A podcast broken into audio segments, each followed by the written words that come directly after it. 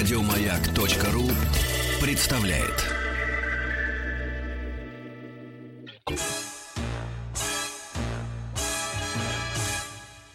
Эврика.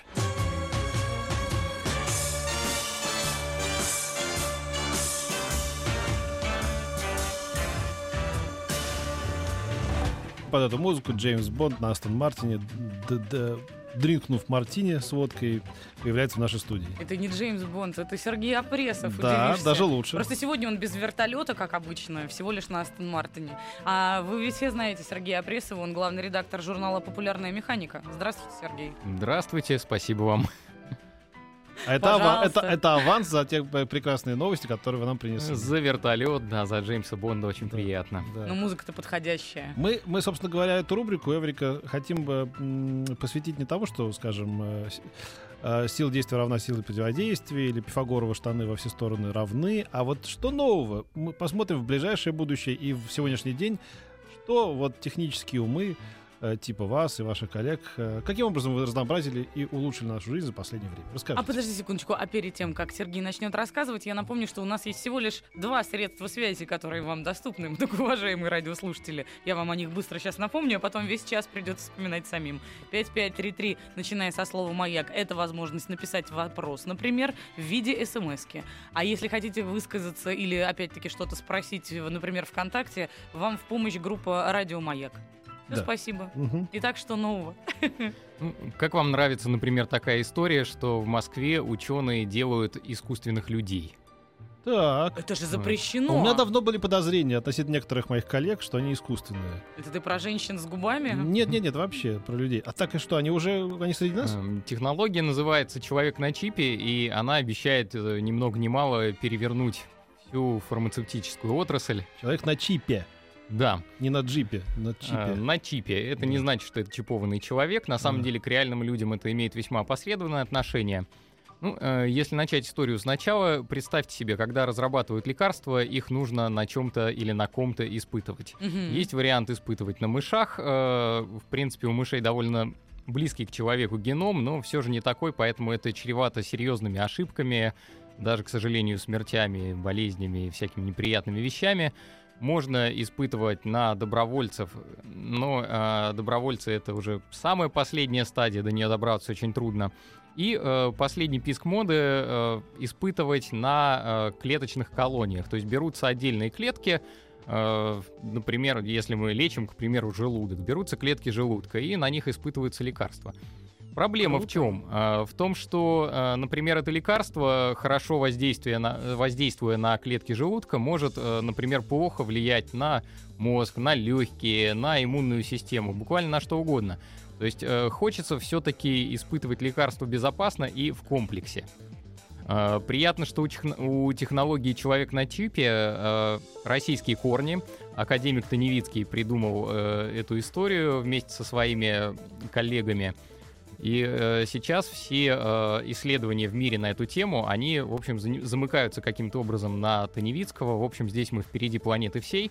Слушайте, И- нам нужно какое-то расшифрование. У меня уже столько вариантов, что это может быть человек на чипе. Да, что это Ну да. практически? А, значит, устройство, я его держал в руках, а, оно представляет собой что-то вроде стеклянной коробочки размером с э, сигаретную пачку, а, на котором, а, на, на которой крепится так называемые трансвелы. Это капсулы, в которых живут клеточные колонии.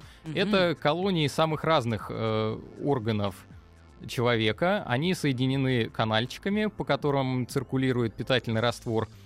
И, э, соответственно, когда мы подаем туда лекарство, оно действует комплексно сразу на несколько э, разных э, видов клеток организма. Ух ты. Таким это как образом, салат такой из человека, кусочечный получается, да? ну, же Получается, да, такой биопсия. искусственный человечек, причем это даже интереснее, чем кажется на первый взгляд. Например, если вы хотите испытывать таблетки, вы кладете эти таблетки в трансвелу с клетками желудка, и они всасываются этими клетками желудка и подаются через мембрану в этот самый питательный раствор и воздействуют таким образом на другие клетки.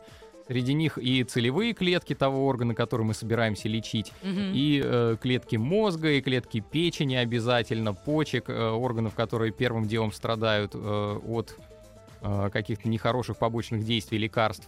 Ничего себе. То есть, если в эту коробочку капнуть э, водки, то коробочка начнет колбасить, да, так? Джи-джи-джи-джи. Он просто начнет пошатываться. Да, пошатываться. Ну, э, к сожалению, вполне возможно, что коли- э, какое-то количество клеток в результате такой инъекции умрут, как это Ну, происходит. как, и- как и э, в нас, да. Как и в нас, да.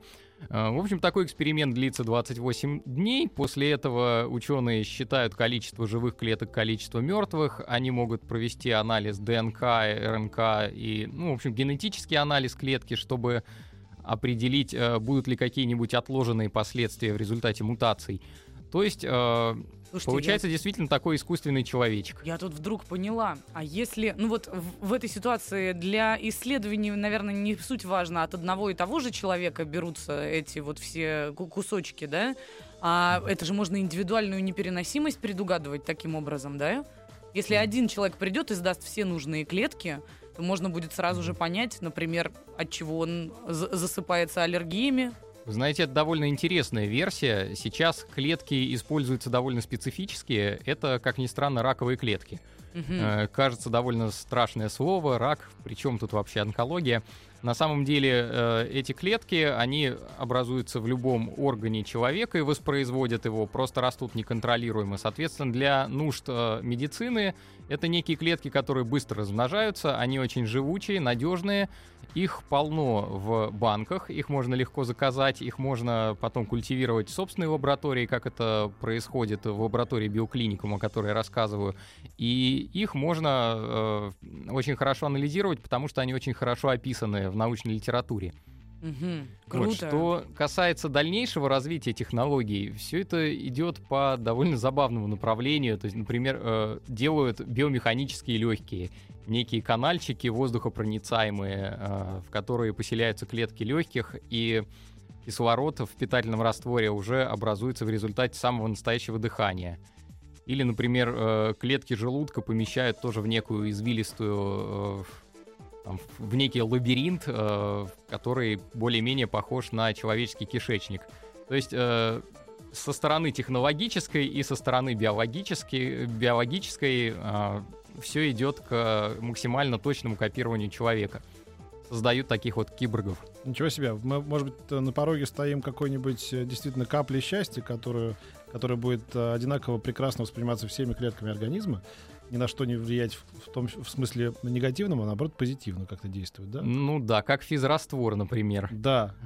Ну, Фея капельница и другую Мы очень ждем мы тоже просто. знаем. Мы очень ждем каких-нибудь капелек счастья или любви, чтобы Вы они знаете, при этом мы были не водкой. туда идем, к счастью, потому что э, технология Таневицкого и биоклиникума э, проходит тестирование в настоящий момент. Она получила уже гранты Минздрава и э, Минобрнауки. Э, Она тестируется в России и Германии. Соответственно, вполне возможно, что действительно это станет неотъемлемой частью фармацевтической промышленности, так как это более э, репрезентативные тесты, чем мышиные, и более доступные, чем тесты на добровольцев. Мне вот больше всего интересно, теперь, когда они все это выложили, ну неужели же у них никто не слямзит это из-за бугорных коллег? Неужели никто там быстренько не построит что-то подобное и не скажет, ну как же так, послушайте, мы еще в 82-м начали. Опять же, очень правильный вопрос, э, потому что за э, человеком на чипе стоит очень э, навороченная технология. Делается это совершенно потрясающим образом. В конце концов, речь идет о микротехнологиях, и это нельзя просто взять там, чтобы слесарь дядя Вася выточил из какого-то бруска э, такую... А я думал, вы сейчас скажете, за человеком на чипе стоит очень навороченная технология. ФСБ России называется технология. Хрен украдешь. Ну, на самом деле э, это известно, и все равно украсть ее непросто. Например, э, они берут этот кусок оргстекла, на нем канальчики проделываются с помощью лазерного гравера, разумеется, с числовым программным управлением. Там. Э, Самое интересное, как стыкуется это с э, силиконовой подложкой. Дело в том, что силикон и стекло склеить очень сложно, чтобы там сам, э, ну, чтобы даже микроорганизмы не могли туда проникнуть. Мгм. Потому что если вы будете использовать клей, э, он непременно повлияет на эксперимент, он будет влиять на эти клетки. Поэтому э, эта заготовка запекается буквально в некой плазменной печи. Ого. Получается просто на наноуровне гладкая поверхность, и они просто стыкуются друг с другом, силикон и стекло, и за счет диффузии естественной они смыкаются и прям не разлепить потом. Ну, ну что же, по-моему, хорошее изобретение. Надо поздравить, Плазменная надо печь. поздравить молодых ученых с этим прогрессом. Плазменная печь. Плазменная Я знаю, печь. что я на 8 марта теперь попрошу. Плазменную печь я хочу. Ученые, кстати, действительно молодые, очень симпатичные, с ними очень приятно общаться. То есть это ну, такое новое поколение очень продвинутых э, людей, мыслящих глобально, в- живущих глобально, там, не в рамках какой-то страны, работающих там на благо всего мира.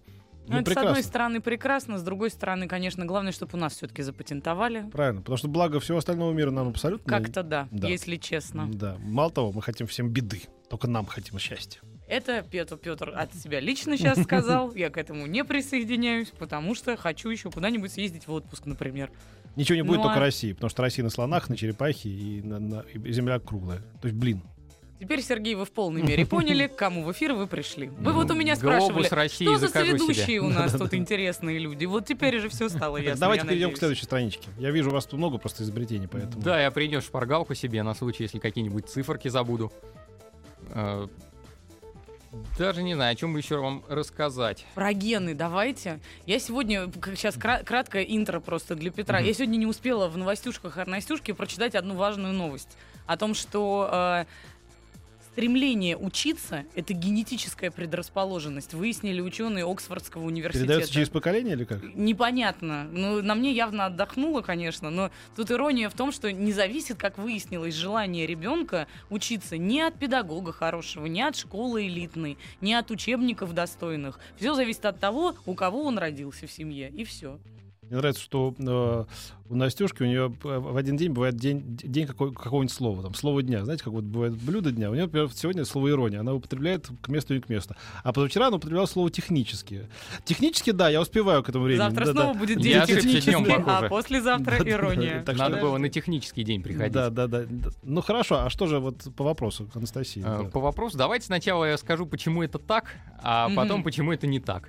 Э, Собственно, почему это так? Потому что э, действительно есть э, нейрофизиологическая классификация человеческих потребностей.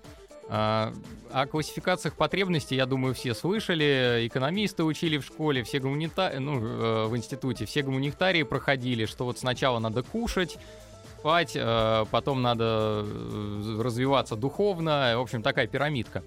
А, Есть классификация потребностей, которая э, разработана специально нейрофизиологами.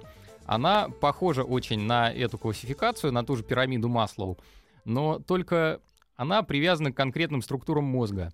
Они говорят, что, ну, сейчас скажу очень грубо, да простят меня там, те, кто разбирается в этом действительно глубоко, те же нейрофизиологи.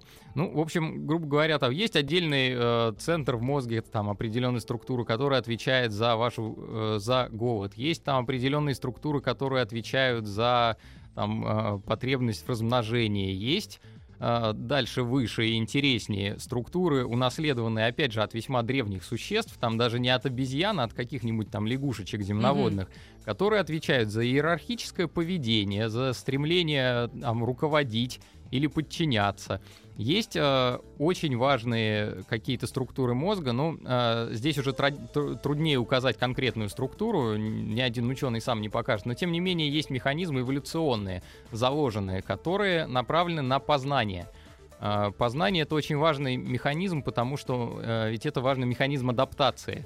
Э, Он позволяет узнать, что в мире творится, и таким образом уже свои действия адаптировать к этому, чтобы не умереть раньше времени, чтобы размножиться, чтобы оставить потомство и Нажить продолжить карго. эволюцию. Вот, соответственно, э, прелесть этой нейро- нейрофизиологической классификации в том, что видно, что не очень далеко мы ушли от животных, Это и точно. главное, физические э, соотношения этих структур в мозгу, их размеры, их активность, она определяет, какие потребности в нас превалируют. Кто-то от природы хочет подчиняться, кто-то от природы хочет руководить, кто-то хочет познавать, кто-то хочет подавлять, кто-то хочет просто много есть и отдыхать. Э, Поэтому, в общем, есть некий, некое призвание, некий темперамент. И, например, э, если э, вы хотите получить талантливого скрипача, то ну, гений станет гением не потому, что он способен, не, не потому, что он такой усидчивый, как говорят, что он занимается 8, час, 8 часов в день, а потому что ему в кайф. И поэтому он может это делать. Потому что когда он играет на скрипке, у него вырабатываются гормоны счастья, и он счастлив и доволен. И поэтому, если вы из скрипача от природы будете пытаться делать, например, экономиста, то экономист, скорее всего, получится, но он будет несчастный. Ну и а мне Адам Смит не самый великий на свете. Я, я вспомнил про Адама Смита, замечательный хохм про то, как при советской власти девушка сдает политэкономию, а, в общем, ни, ни в зуб, ни, ни, сам, не врыла. Прогуляла весь день, и, э, точнее, весь семестр. И преподаватель как-то симпатизирует и говорит, ну хорошо, ну хорошо, кто хотя бы придумал науку, которую я вам преподавал, которую вы не слушали? Как известно, Адам Смит. Да, и она так, а, Смит! Она так ухватила за то единственное, что помнил. Ну хорошо, вот вы знаете, Смита вы уже знаете. А как его звали? А, профессор, я помню, я знаю, а, ну, я подсказываю, мужчина, первый мужчина, ну, Валера?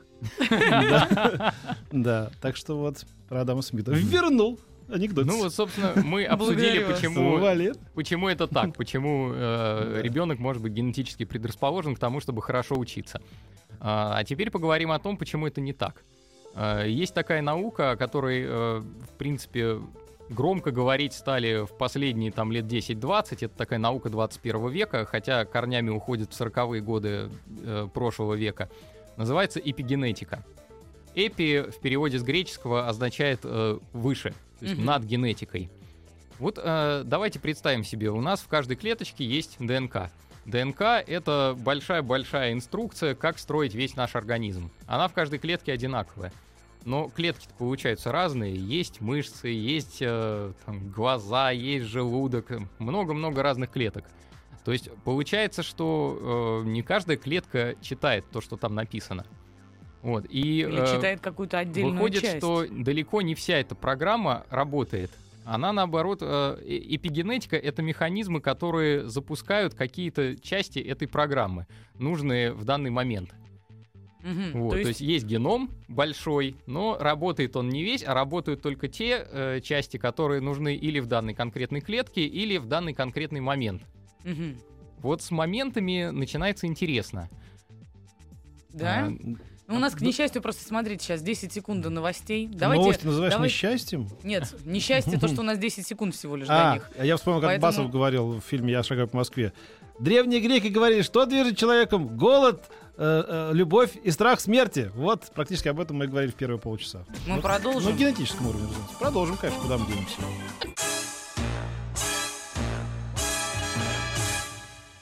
Эврика.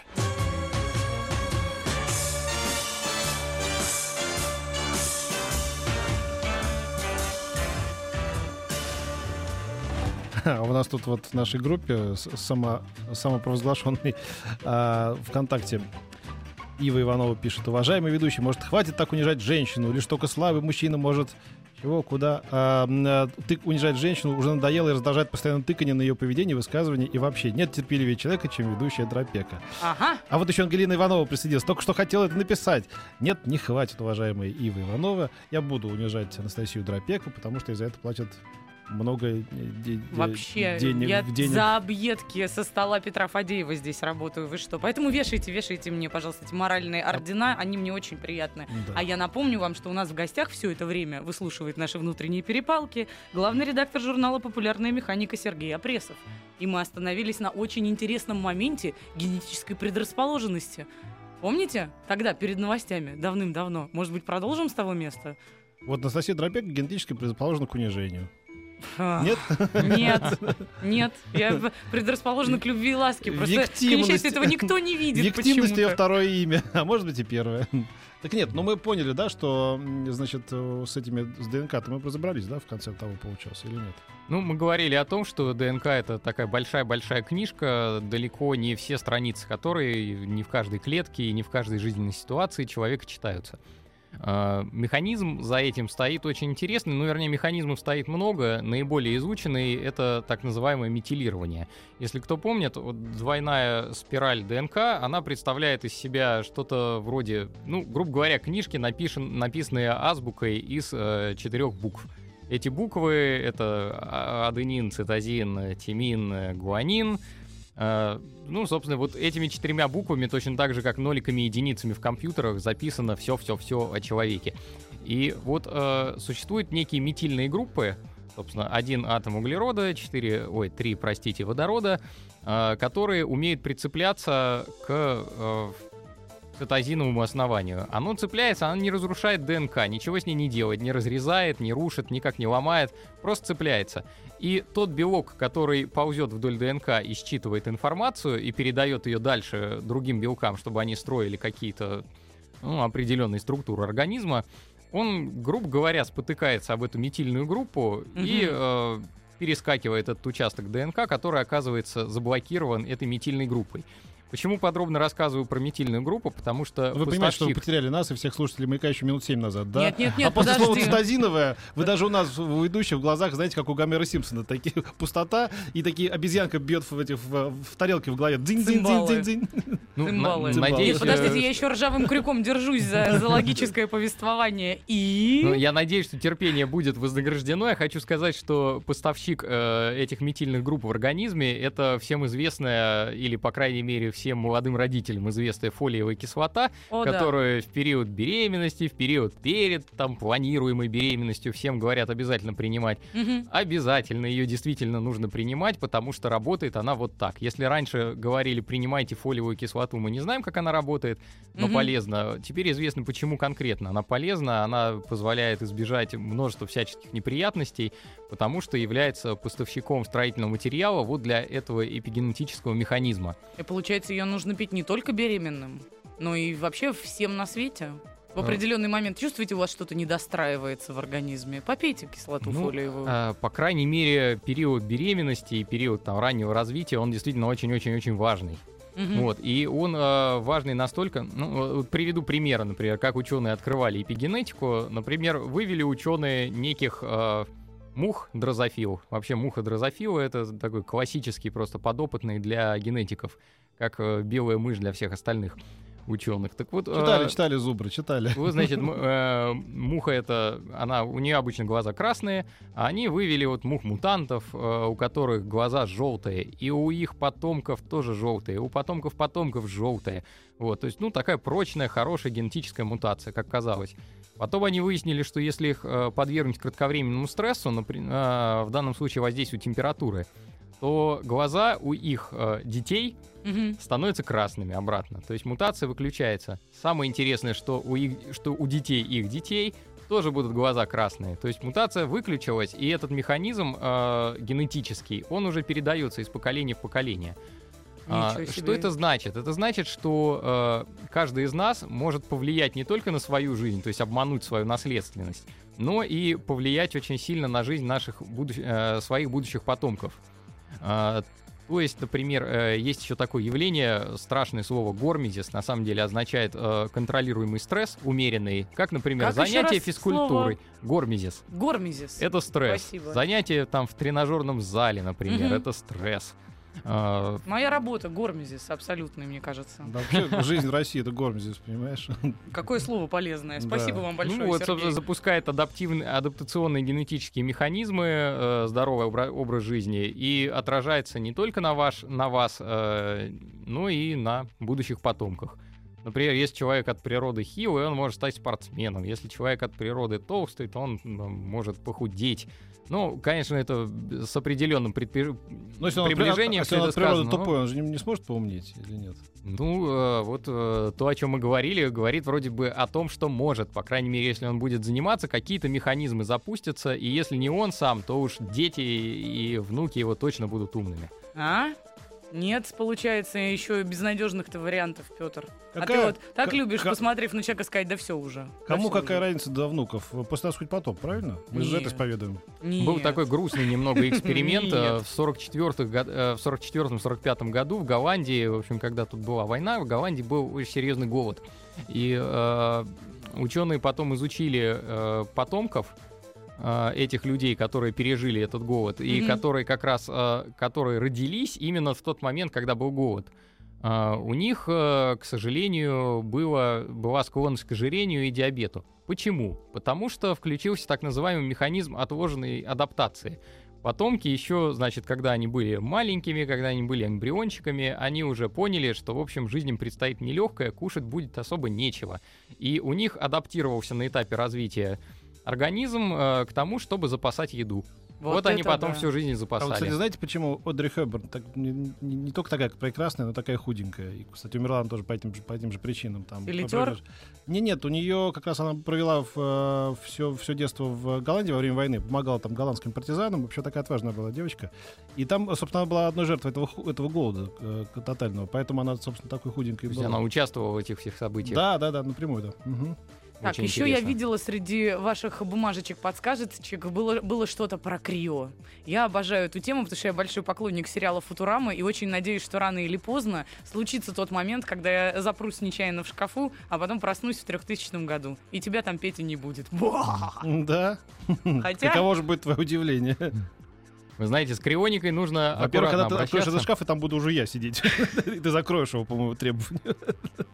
Я очень ну. люблю эту тему, но перед тем, как начинать о ней разговаривать, нужно произносить э, молитву, вообще так называемый дисклеймер. Почему я вообще позволяю себе об этом говорить? Вот, потому что э, очень многие люди считают это такой уже наукой и таким вообще ужасным там поводом для разговора. Э, я хочу объяснить. Популярная механика — это научно-популярный журнал, серьезный. У нас э, серьезный научный редактор, у нас есть там даже цитирование там, так. То есть мы относимся к этому э, очень серьезно. Вот, и никакой уже наукой не занимаемся. Вот. Что касается крионики, сразу скажу, что это... э, ну, речь идет о попытке заморозить человека, умирающего или близкого к тому, э, в надежде, что в будущем технологии будущего позволят его оживить. Э, Речь идет, во-первых, об игре с очень малыми шансами.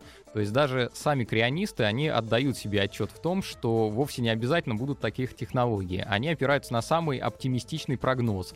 То есть, что Ну, слушайте, э, еще будут с- нанороботы, да. которые будут чинить поломанные клетки, что будут э, буквально там механические тела, к которым можно будет Ну, представлять Сергей, головы. слушайте, сто лет назад еще Циолковскому крутили у виска, когда он там рассказывал про то, как мы будем взлетать в космос, так называемый. Вот-вот, это как раз тот случай. То есть все отдают себе отчет, что шансы малы. С другой стороны, ша- ну, как, как бы они не были малы, какие-нибудь там тысячные процента, ну, в общем, э, пардон, там крематория или кладбище, там шансы вполне однозначные.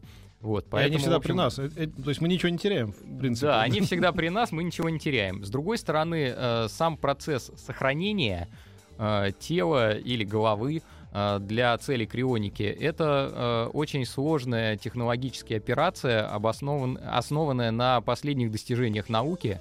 И это, в общем-то, действительно очень круто. А то у нас есть пример перед глазами, по крайней мере, у моего поколения. Владимир Иль- Ильич Ульянов-Ленин, который вот лежит. Ну, уже бальзамированный. Ну, это Хотя перед- ногти у него растут. предыдущая стадия. А следующая будет вот крионика.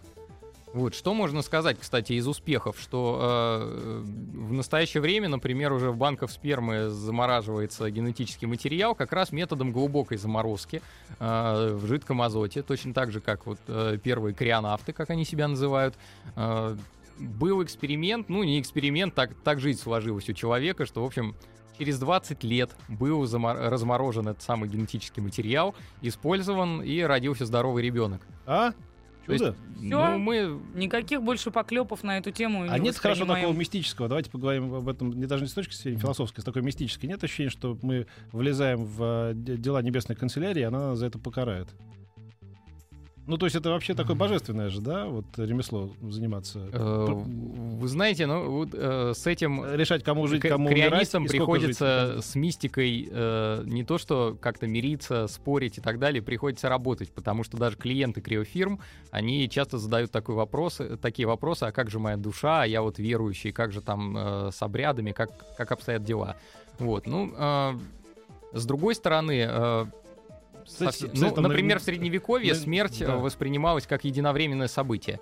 Э, Сейчас э, есть понятие, что есть клиническая смерть, есть биологическая смерть, а между клинической и би- и биологической есть время для реанимации. И относись мы ко всему с, э, со средневековыми понятиями, то мы бы не спасли бы никого, э, как Слушай, сейчас это Ну, делают там наши... наверху там, о, смотри, опять этот э, замороженного прислали. Давай, лежи раскаленную сковородку или там прыгай.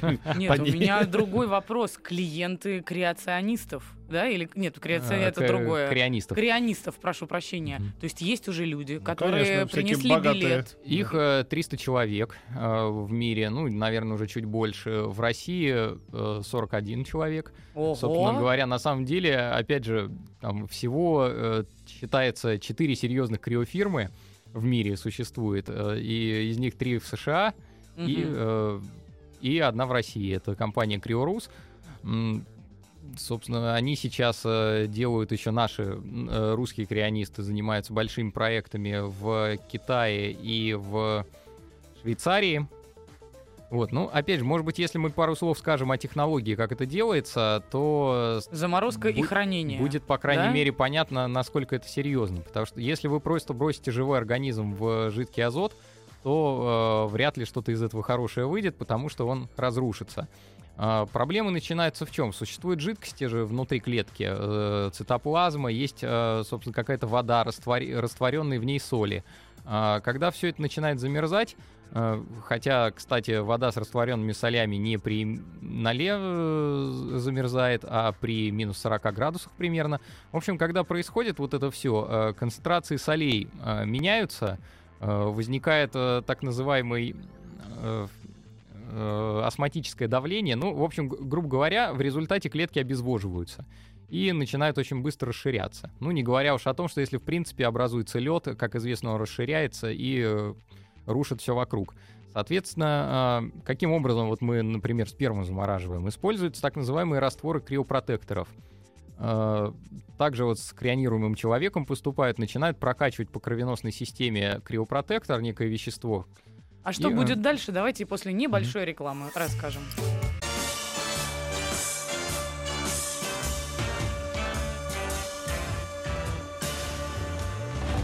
Ну, прекрасная Татьяна, наш звукорежиссер сегодняшний, спрашивает, а что у нас уже 41 человек заморожены? Решил уточнить. Это правильный вопрос. И действительно, Сергей говорит, да, заморожены.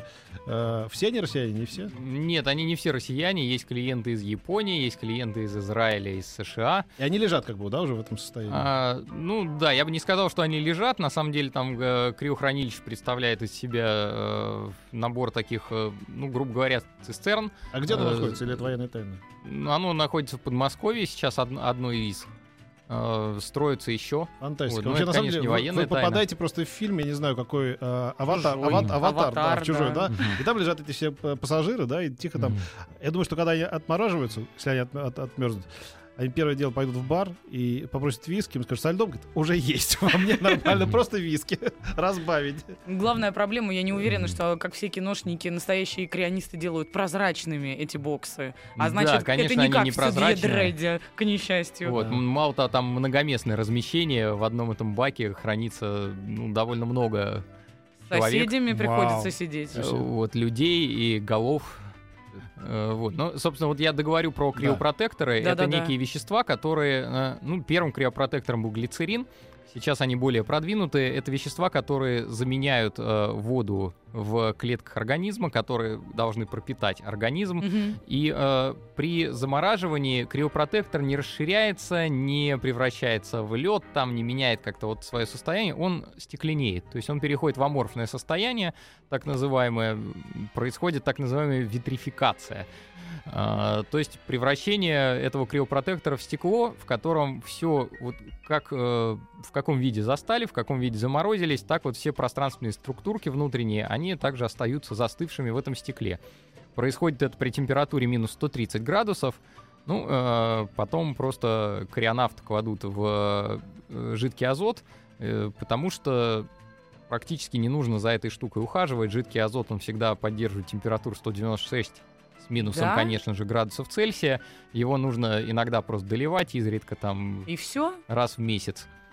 И, да- и- и даже там никакие системы жизнеобеспечения, ну, вернее, да, какие уже Ну, жизнеобеспечения. там нужно просто контролировать уровень жидкого азота, смотреть, чтобы он не испарился совсем, Вот чтобы на они были старости погружены. лет я этим я бизнесом и займусь, мне кажется. Буду проходить по утрам мимо жбанов с дяденьками Ой, за зажиточными. Какая ответственность Да. зато, какая ответственность. Да ладно, что, азот заливай раз в месяц и все. Подумаешь, ответственность. Честно говоря, вот э, одна из сторон неприязни к э, крионике связана с тем, что были случаи, когда переставали ухаживать за холодильниками, все это размораживалось.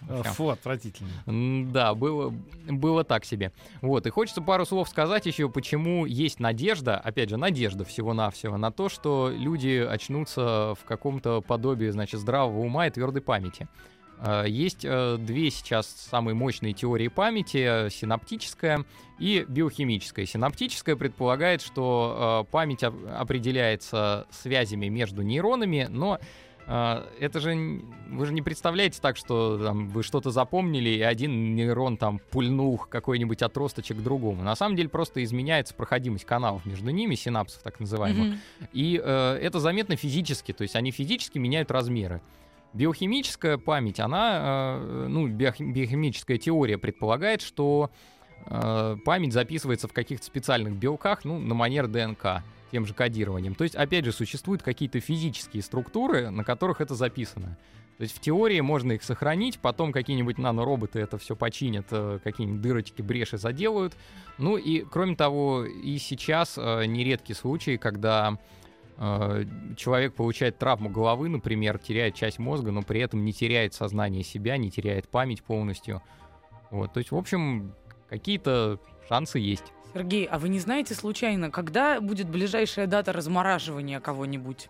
Ну, Или вот- я так понимаю, что всех же пока только замораживают, но никто еще не разморозился. Да, совершенно верно, и никакая при- приличная фирма не даст никаких гарантий, что, в принципе, эта разморозка когда-либо произойдет. То есть, Ага. опять же, повторюсь, мы просто надеемся на то, что когда-нибудь появятся технологии, там, через 100 лет, через Ну 500. А скажите, а вот эти люди, которые заморозились добровольно, как я понимаю, так они же как? Они же были уже при преклонного возраста или они были среднего возраста? Или как? Что у них там?